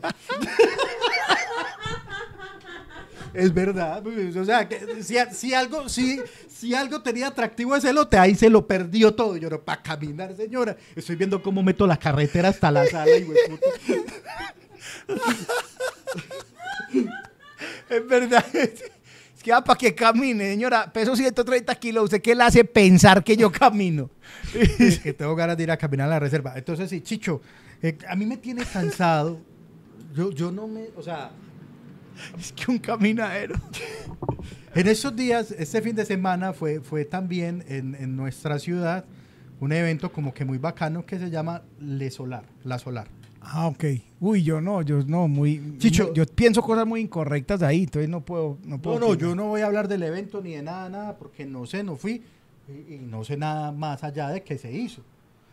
Y como to- y que ahora los festivales ya no son un ratico, sino que son de dos días seguidos. Uy, qué cansancio en las yo, patas. yo solamente pienso, yo si yo me canso, y te dirán, no es que usted es muy flojo, no, yo convivo con gente que siempre está cansada. Entonces, si yo me canso solamente viviendo, Nosotros. sí, o sea, si yo me canso con levantarme e irme a trabajar y volver a casa. Marica, la solar fue un viernes. Entonces, decime, vos salís de la oficina, llegas a la casa, te bañas y te vas para la solar. Pues puta, yo en la ducha digo, ¿cuánto costó eso? Sí, das por Yo, yo los creo pierdo. que hubo gente que. Yo los pierdo. ¿Quién es que canta hoy? No, a mí no me gusta tanto Tito el Bambino. Yo me voy, weón. Sí, qué cansancio. Sí, o sea, yo nada más pienso eso. Conciertos de siete horas. Y, y no, o sea, a mí me angustiaba, me angustió ver que salió como la parrilla de la programación y eran muchos escenarios. Y la cosa es que unos quedaban muy lejos del otro. Yo, uy, no, qué cansancio, porque entonces me toca caminar entre uno y el otro. Y luego entonces, si yo quiero ver a uno y al otro, pero están a la misma hora, ya me angustié. Me- me yo- sé que eso era ridículo, pero me generó literal ansiedad ese evento. Y además luego pensaba, si yo voy y la doy toda el viernes, ¿con qué ánimos me paro el sábado? No, marica, aquí dice que les falta tusi. No, yo me he tenido un me da gastritis, sinusitis, rinitis, todo lo terminado en itis, dolor de cabeza, me daño, me daño. Yo sé, cualquier cosa que uno me meta por la nariz a esta edad, eso, sí, Dios bendiga a Diomedes, que le gustaba esa vuelta y que no le hizo daño, pero yo- Pero es porque bueno, daño sí le hizo. Sí, pero, pero daño sí le hizo, pero no, no, no, no. Sino no, que no, es que nosotros ya estamos muy viejos, por ejemplo, eso puede ser hasta triste porque nosotros ya estamos muy viejos para coger vicios. Sí, no, ya, ya. Ya, lo- sí, uno, o sea, si uno viniera hueliendo desde peladito, se No, ve sí, normal. sí, bien. pero uno a Pero- estas alturas ponerse a hueler se Empezar a hueler ahora, sí, ya es horrible. Sí, no, eso- te entra en reversa. Ya, porque yo lo más pesado que me metí por las narices, Chicho, fue esa limón. Está enfermo usted. No, no me dejarán mentir. Era un reto del colegio huelerse a limón. ¿Para qué? No sé, pero era que usted no es capaz. A que sí, el que se meta la raya más completa ¡Uy, una de, raya! de, de salimón. Jueputa. De- hecho, lo empezaron a prohibir en los colegios. Si usted le dieran con un tarro de salimón, era prácticamente que usted llevara una libra de cocaína y... Eh, ¿Sí? Yo Sí. no sabía. ¿Al- ¿Alguien me puede decir acá? Sí, sí, fui- no, no creo que haber sido el único que metió salimón. Güey, panda, te voy a decir. Y me pareció muy loco el solar porque creo que la gente está cansada de tanto concierto. Tanto concierto masivo está cansando la gente, siento yo. Sí, ¿Por pero qué? Porque es que yo, marica, pero yo vi que había dos emisoras, que maratón de boletas de la Solar, regalándole, pasaba Pero- gente por ahí. ¿Usted cómo se llama? Felipe, Felipe, estamos regalando boletas para los Felipes, lleve dos boletas para la Solar. O sea, estaban regalando boletas así de manera absurda, muy absurda. Mucha boleta regalaron. Entonces siento que es que también, y me duele mucho porque los empresarios, soy empresario también, ya están como, estoy cansado, jefe". Ya Sí. como que, ay, parce, entonces lo que van a hacer es, ah, no vamos a hacer más eventos y eso no está bien. No, pero se vienen grandes eventos de ese Por tipo. ejemplo, Eh, ahora... que Karim León, ¿vos conoces al man? Sí, me sé ¿Quién es el man? Yo no lo conozco. Es el que tiene la canción con, con Maluma. Ah, ya, es buena esa canción. Esa y tiene otra que parece que la cantara Ricardo Arjona, pero es Karim León. Ah, ah, bueno, bien, de pronto. que pero también es- pegó mucho. En el estadio es. para Tijuana. No, en la primera cita. No sé qué. Pero en es- el estadio. No, no sé, no sé dónde No, es. no sé. No, pero mira, Pero en el estadio Silvestre. Pero, ah, bueno. Se viene de ese tipo. Carl Mm. Cox. Ah, Carco, yo no he comprado la boleta porque va uno y la compra. Es que es muy raro. Se agotaron. Sí. Ah, No hay una boleta, hijo de puta. No hay. Marica, no, no hay boletas. No, huevo, no hay boletas. No hay boletas. Pero usted la compra, digamos, la tiene y se llega el día del evento o la semana y usted no puede ir, véndala. No, No, pues que no, hay- no hay cómo venderla. Eso significa que los mismos empresarios se compran las boletas para después revender. Sí, claro. Ah, Eh, bueno. O sea, o que hay gente que le revende a los revendedores. Entonces yo no la compré porque pues sale un show y yo prefiero hacer el show, ganar plata, que ir a ver a O sea, Carl la vas a comprar. que ese quiero día, ver, la esa voy a ver esa semana, a ver quién tiene, un amigo, alguien que esté por ahí, porque siempre se embala gente, siempre. Ok, bueno. La cantidad de boletas de la Solar que estaban vendiendo esta semana no tiene Ah, nombre. bueno, que eso es otra cosa que estoy cansadito. Mm. Estoy cansado ya, mamado, también me tienen con su revendedera de boletas. Y más porque es que yo ya me di cuenta que van y piden boletas a un lado para irlas a vender a otro. Dejen, vea, vender lo que a uno le regalan, diría mi sal. abuela, eso es pecado. Es sal. Es sal, no, porque si es una cortesía, si te la regalaron con amor, o si la sacó un empresario, una marca, lo que sea, para recompensar a sus a sus seguidores o lo que sea, porque vas a hacer negocio de eso. Va, pues, si usted no puede ir, pues no participe. Si usted puede no puede, no la reciba, deje que otro se la gane. Pero ¿cómo vas a vender cosas regaladas? No seas miserable en la vida. hombre. Sí, no, eso no se hace. Bueno, hay otro evento bacano. Pues ¿Cuál? digo bacano, yo no voy a eso porque yo insisto, yo, yo siento Estamos que muy me voy a cansados. cansar. Yo, Parce, si yo voy, voy a donde esté pueda estar sentado. Yo en Luis Miguel me senté, él cantó dos horas exactas. Yo me senté entre una y otra, me senté más o menos media horita. La flaca no se sentó nunca, ni una vez. Yo sí me senté en unas cancioncitas. Pues, pues no sé, tú, ay, panda, un paréntesis, conocí una flauta eléctrica, yo no sabía que existía. Una flauta eléctrica. Sí, huevón, la sacó un man allá con Luis Miguel, una cosa como negra, tan que tenía bombillitos prendidos y sonaba como una flauta. Yo no sé eso qué es. En mi reel está. Si alguien sabe, hay un músico, es que una, como una flauta eléctrica. Vea. Sí. Eh, evento que viene, ese, ese Tomorrowland que viaja. Ah, ok. Que es el Tomorrowland de los pobres. No nos digamos mentiras, el Tomorrowland de los que no pueden ir al Tomorrowland. Exacto. Los que pueden ir también van a ese, pero los que no pueden, no, vamos a ese, el Tomorrowland. Usted se jura que está en el Tomorrowland. No, está en el Tomorrowland, está en una fiesta electrónica con los mismos que huele cada ocho días aquí en las otras. Eh, Tomorrowland en el Jardín Botánico, Ah, bien, para el que pueda ir, para el que le guste. Yo es que en ese sentido, Yo a Carcoxito No, sí, sí no, espero ir. yo- Carcox va a estar donde estuvo Luis Miguel. No había eso, huevón. en ese... 20 mil. En el- Aquí va a estar en el cincuentenario. También ahí cabe un montón de gente. Sí. Carcoxito va a estar ahí en, en el Med Plus Live. Buen escenario ese. Yo, yo no sé, o sea, yo no sé, Chicho, y eso es una pregunta desde el corazón. Mm. Y es, yo siento, yo, yo no sé, puede ser, pues no, pues yo no, yo no estoy viejo, la verdad. Yo molesto con eso, pero yo no considero que estoy viejo. Pero yo siento que la gente está muy cansada.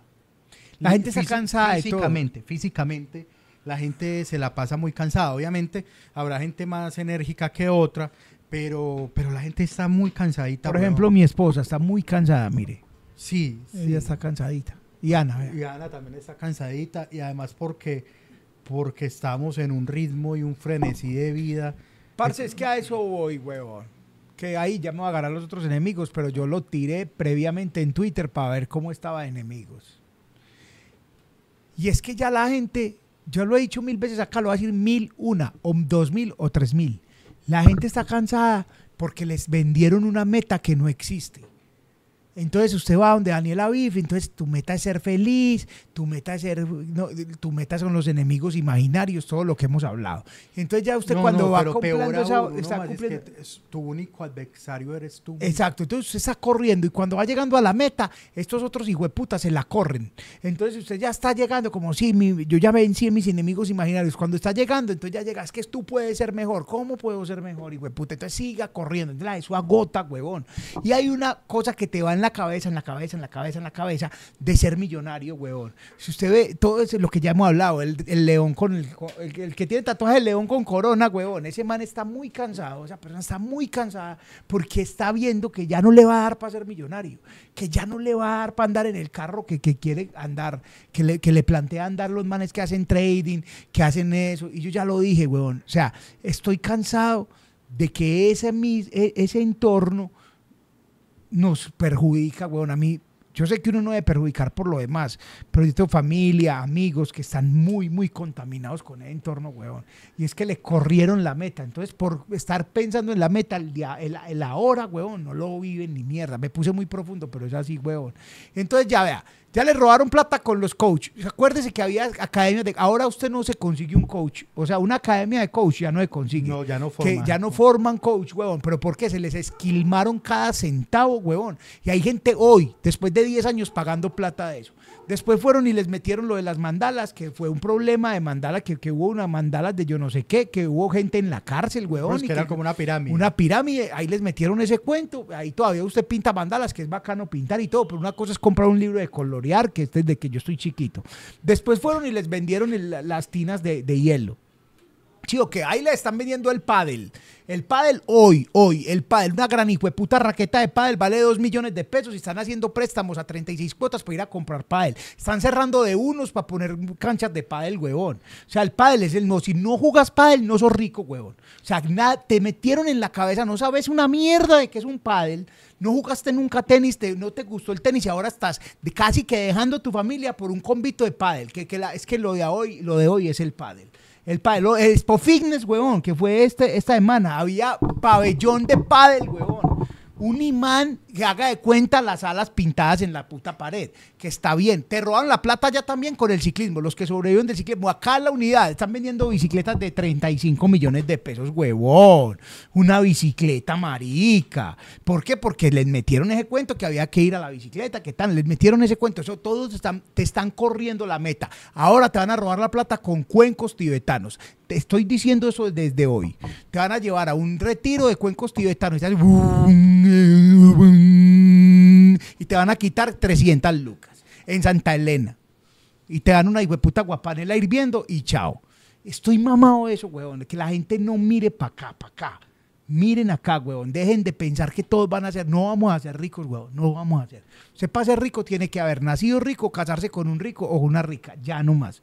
Ya no va a ser. Usted le va a dar para jubilarse, para vivir, para comprar aquí unas cositas y toda la vuelta. Pero rico no va a ser. Sáquese eso de la cabeza. Que usted pensando que va a ser rico y buscando que va a ser rico, huevón, va a terminar su vida. Y cuando llegue, y para qué era que quería ser rico, huevón. Ya, lo dije, soy un coach. Bueno, muchas gracias por vernos. Perdón. No, a mí lo que me preocupa, Chicho, Panda, y por eso voy a cobrar. Esa, eso mismo es una conferencia. Le sumo tres palabras y cuatro, cuatro canciones y por eso cobro 500 la boleta. No, que me preocupa el tema del pádel mucho. Mucho, sí. Pero mucho. sobre todo porque el pádel se constituyó como un deporte para gente hermosa. O sea, el pádel no admite feos. Yo no sé si haya la suficiente gente hermosa en Medellín para tanta cancha de pádel. Yo- porque usted con, con esa cara no puede ir a jugar Y no hay nada más triste que un feo que quiera jugar pádel, No. porque se ve. Se Se es el lavaperros del pádel. Del pádel, o sea, usted se ve ahí como, ay, qué Yo, en estos feo. días yo, yo fui a, a- a cenar, estaba de, de- de celebración eh, con, mi, con mi señora Ajá. y fuimos a, a los containers en Envigado. Ok. Y detrás de los containers Hicieron una cancha de hay pádel. canchas de pádel. Y yo tenía la curiosidad de, de- yo vi- había visto eso por televisión, pero y había visto las, las raquetas en Decathlon, pero nunca había, pues yo dije, pero ¿por qué es, qué es lo fantástico de eso? O sea, ¿dónde está la magia? Porque es como un tenis. Básicamente es un tenis que se juega en dobles y, y con una raqueta de- diferente. Entonces dije, ve, están jugando allá, vamos a ver. Y yo quedé deslumbrado fue de la belleza de las personas que jugaban a esa hora. Y que dijeran, no es que habían dos personas bellas, no. Habían, son tres canchas, las tres canchas estaban ocupadas, por ende, habían 12 personas jugando y, y todas eran absolutamente preciosas. O sea, es de esa gente que aún sudando ahí, o sea, yo podía percibir olor a rosas. Claro, y es gente que usted, no importa si no lo tiene, pero usted la ve y se le dibuja un busito aquí colgadito así, cruzadito, que eso da plata como un hijo de puta. Usted se guinda un buzo de eso aquí cruzadito acá, usted se ve un pobre huevón que parece un dulce abrigo cuidando carros. No. pero hay gente que se pone ese No. busito, usted lo pone aquí cruzadito así. Ay, Pero ¿sabes papá. dónde, dónde, está, dónde está la magia? ¿Cómo hace usted su test para saber si usted está en condiciones de jugar pádel? Póngase un conjunto de ropa deportiva. Y si usted no aparece, si usted no parece que va para la tienda a hacer un mandado, usted puede jugar pádel. Porque yo me pongo ropa deportiva y yo no parezco que fuera a hacer deporte. Ah, no, nunca, es parece, más, parece que nunca ha hecho. Por eso, pero, pero usted ve a esa gente, Chicho, que se ponen su camisetica y su pantalonetica y uno dice, ese man tuvo que haber sido profesional de algo. Pues, o sea, sí, sí, de, algún deporte. Mientras que usted le ve al otro que no, uno le ve esa ropita y uno no, no, pareces en pijama amarillo. Claro, acá dicen el pádel. Yo me acuerdo que hubo una cosa que nos pasamos de ridículos, panda, y era que había canchas de, sintéticas de fútbol, que es el deporte, pero más allá de eso era que había que jugar en la cancha sintética para estar a la moda. O sea, Ah, había que jugar la- en el templo del fútbol. La de se- arenilla sola. la, la arenilla ahí, nada. O sea, le tuvieron que poner aquí al cerca del poblado sí, manga sintética para que fueran otra vez a jugar, porque eso lo dejaron ahí, huevón. Eso ahí hasta parqueaban carros ya. En esa cancha la revivieron porque le pusieron eh, grama sintética. Y, y más allá de lo que sea la grama sintética, es que hicieron mafia dentro de la grama sintética. Que lo invitaban a uno a jugar. Gracias, yo nunca fui porque a mí no me gusta jugar ni hacer deporte. Pero me invitaban a mí y decían así, no, marica, es que yo tengo un amigo que consigue el turno. Consigue el turno. Imagínate eso, huevón. Parce, eh, pero si hay turno para la cancha. No, no, tranquilo que yo tengo un amigo que con un amigo que él consigue el turno, es si no dale la liga. Había mafia de turnos de canchas de... Y eso te va a pasar a ti, amigo padelista. Ah, sí, seguramente. Me desbloqueaste una historia para terminar, para despedirnos con esta. Eh, historias del bajo mundo pandístico. Ok. Resulta, eh, yo ya les he contado, pues yo, yo en mi paso relámpago por el fútbol, yo, yo ocupé la posición de guardameta, de cuidapalos, ¿cierto? De último hombre. Muy bien. Muy bien. Entonces, yo en el colegio tenía unos amigos cuyo sueño era pertenecer al mundo del lámpara. Ok. Problema muy de ellos. Entonces, ellos siguieron siendo mis amigos y yo, entonces me invitaban a jugar de vez en cuando. Entonces, una vez me dijo así el amigo, hey, Cucho, estamos buscando arquero para un partido. Pero a mí no me gustaban esos partidos en calle sintética, básicamente porque tocaba poner. Había que pagar. pa- Había que pagar y yo, marica, yo vivo cerca a la Inter, que allá es gratis el fútbol. Entonces, pero me dijo, no, vamos a poner, que es que va a pagar el señor. El señor paga. Estamos buscando. Pacho Combos. Y yo, ah, pues así, pues yo sí juego. Entonces nos fuimos a jugar a las extintas canchas La Bombonera. Sí sabes, donde ahora es el Euro de Sabaneta. Claro. Hay claro. un montón de canchas ahí. Ahí había muchas canchas. Claro, entonces estaban, hicieron Que decían que eso era de Aristizábal. Sí. De Víctor Hugo Aristizábal. Y eh, valga la aclaración, yo fungía como guardametas, pero no era buen guardameta. Ah, sí, usted lo ponían ahí porque todo el mundo cree que el gordo tapa Tapa- bien. Exactamente, pero en esa época yo era todo cuajo. Y Nadie te va a creer. Ah, no me creas, no me enteras, pero no era pues así, no era un niño gordito, pero no tanto. Pero, y era alto, porque yo soy un alto, entonces era como que no, este man sí tiene porte de arquero. Entonces el señor, ya, digámosle, el señor vio en mí un prospecto de buen arquero y dijo, el gordo para el equipo mío. Y me pusieron a tapar en el equipo del señor. Uy, gonorrea. Y Qué ahí- responsabilidad tan Claro, desde ahí- Porque si no lo hacías bien, era posible que te cortara los dedos. Sí, yo pensé, de hecho, ese día, yo, bueno, fue bonito vivir 14 años. No le dijo, señor, venga. No, yo, ah, bueno, Yo prefiero el gordo para acá. Y yo, ah, gonorrea, nos fuimos re contra en volqueta. Eh. Entonces yo empecé dándola toda por mi vida. Yo empecé, ese fue un partido inolvidable. Y yo empecé dándola toda por mi vida. Pero finalmente me pudo, me pudo. Era como esa película de sueños de fuga que eran los manes que jugaban en la cárcel, que era con Van Damme y Pelé. Era- Ah, eso es una gran- Es una gran película. Una gran era- peli- ese era Pero esa no es sueños de fuga. esa No, era, otro- no, era- es otra, otro nombre. Sí, sí. Gol- goles en fuga, pongámoslo. Pero entonces, claro, yo y yo al principio, no, Chicho, fue puta, que man para tapar. Pero ante el intenso ataque del equipo rival, pues fueron capaces de penetrar mi arco. Y se, se enfadó. No, se enfadó, no, fue que me embutieron mucho de ahí para allá y perdimos rotundamente. Y se enfadó el señor. Ay, Y dijo frente a mí, al gordo no lo vuelvan a traer. no, yo llegué a casa, yo me fui un poco Eso también me pasó a mí, pero en una orgía. No, no, el señor, ¿para qué? Muy, muy buena gente el señor. No, pues, muy, Muy- buena gente, porque pero estoy que no- vivo. me dijo que no volviera. Pero el bar me vio de risas, me vio charlando. No, eh, eh, me dieron tanto. No, el gordo no. No, no, el gordito no me lo traigan más. Y efectivamente el gordito no volvió. Eh, Yo creo que, yo sí creo que si he jugado en sintética dos veces en mi vida, es una de esas. Uy, No, no jugué más. No, y tampoco en el natural, panda. No, no, No, no, nos o sea, engañé. no, Chicho, yo sí jugaba en Arenilla y en el equipo de Elena de San Isidro. Yo jugué en el equipo de Elena, malo, malo, y jugaba mal, pero jugaba. Ana, ¿puede alcanzar usted una- un, un cuchillo? Porque, pues, lo que toca. Lo que toca. Esteban Estarita. ¿Qué traqueto? Ah, con cualquiera. Espérate un momentico, Esteban, danos las instrucciones de abrir esto. Y puta. A ver, vamos a probar. Aquí está la crema de Ay, tomate. papito lindo. Bueno, mientras que usted parte la torta, yo Uf, los voy a invitar huele muy a lo bien. a esta hermosa sección que nos despide el día de hoy.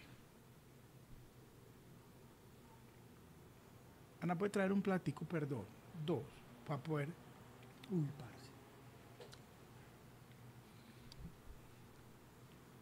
Se llama la sección. Sí, la sección de algo tenemos Ah. que vivir. Vean, estaba muy concentrado. Bueno, acá estamos en la sección, estamos partiendo. Que estamos todos Ay. asustados, dice Esteban. Estamos asustados. No, la sección Chicho, usted mientras siga partiendo hay más pedacitos. Entonces yo los quiero invitar al próximo 29 de febrero, jueves cae ese día, para vernos en Mero Bar. En Mero Bar nos vemos, bien hermosos. Eh, vamos a estar con un show que se llama No me lo vas a creer. Eh, ahí me les gasté la historia, pero esa era sencilla. Pero no, ya, ya me estoy de- desbloqueé una en estos días eh, muy bella que pienso contar ese día y la próxima semana, el próximo, el próximo domingo o lunes, vamos a, a estar recopilando sus historias para, para, ¿para qué? Para contarlas ahí en vivo, obviamente de, forma anónima.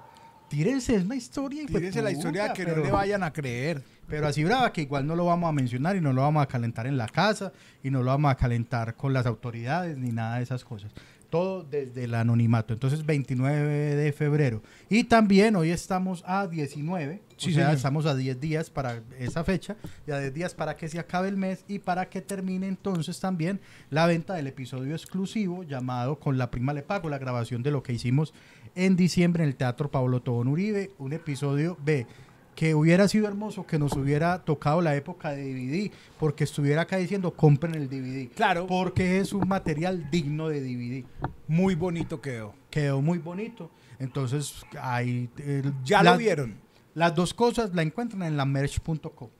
Entonces, estamos con que Perla quiere. eh, Esteban, Maruja Repostería, eh, Astrid, la torta muy calidosa. Mucho, parce probado. Ya voy a probar. Terminó usted de echar la carreta. Eh, muy calidosa, muy. Yo voy a dar un número de teléfono que es el número de teléfono de mi comunidad de WhatsApp. El número de teléfono es básicamente para, y lo voy a anotar acá también, lo voy a decir y lo voy a anotar en el chat. Es el 312 751 54 17. Comunidad. Eh, ahí lo estoy anotando. ¿Para qué es esto? Resulta y sucede que en Mero Bar hacemos todos los meses una actividad, un show que se llama Mero Presenta y la idea es traer comediantes de otras ciudades que hace rato no vienen o que mm, no se presentan mucho. Eh, Esa es la casa de la comedia que no se presentan mucho en Medellín y para que se presenten. Y los presentamos nosotros o lo presenta alguien de acá. En esta ocasión yo voy a presentar al señor Jairo Cubides desde Bucaramanga. Tenemos unas boletas para regalar. En esa comunidad de WhatsApp usted mira que si puede ir, vamos a hacer comedia, stand-up comedy. Stand-up comedy. Puro y duro, stand-up comedy. Yo presento a Jairo Cubides, yo hago stand-up comedy. Jairo Cubides entra, hace stand-up comedy, es un tipo muy divertido, es un gran comediante de Bucaramanga. Eh, síganlos, Jairo Cubides, comediante. Y, pero vamos a regalar entre la gente que me escriba a la comunidad de WhatsApp. Que siga, eh, que nos siga en Instagram y ya. Pero sobre todo que pueda ir, parce, porque hicimos un gran programa esta semana, la semana pasada con JP de Perros Criollos en Mero, se inscribieron 200 personas y llegaron 100. Entonces, ay, marica, se inscribieron y yo cerré y mucha gente diciéndome, hubo gente que se arriesgó y llegó y la logró. Venga, yo le limpio eso. Gracias. Eh, pero si usted se va a inscribir, que sepa que puede ir el jueves a las 6 de la tarde abrimos, a las 8 y media. Inscríbase que entre las personas que inscriban acá hasta mañana le vamos a sortear unas boletas dobles para que diga después que no, para que vaya a ver a Chispita, me va a ver a mí y pasa un rato agradable en Mero Bar. Listo. Para esa gente. Solo stand-up comedy. No vamos a hacer ni podcast, nada. Solo puro y duro stand-up comedy. Allá con, con cosas. Freddy Gaita, te queremos mucho. Muchísimas gracias, hermano. Muy bien. Panda, ah, bueno, y ¿Dónde vamos- me dejan la historia? Me pueden escribir ah, por ahora en el Instagram. Ok. Usted me manda ahí un mensajito directo, "Hey, Panda, esta es mi historia. Y yo la, le tomo De cosas que te y pasen- para su novia. No, mentira. Eh, Sí, yo la voy a guardando ahí para tenerla para ese día. Ok. Es eh, decir, es cosas que no, o sea, cosas que pasaron que uno dice, estás chimbeando. Me, me estás diciendo mentiras. No, marica, te lo juro. Esa, esa es la, la descripción mejor de la historia. Yo tengo una historia. Pero déjela ahí porque No, es no, para el show. claro, para ese show. Listo. Tengo una historia. Entonces compren Freddy Gaita, muchas gracias. Y los queremos. Ah, bueno. Este año voy a grabar El Gordito del Salón. ¿Qué es? ¿Qué dijo? Parece una mamá despidiéndose. No. Oiga, mijo, pero entonces no le olvide también que El Gordito del Salón. Va a estar, el Gordito del Salón va a estar en un teatro muy grande de Medellín, en varios teatros. Va a estar varias versiones del Gordito del Salón hasta que encontremos la versión que es.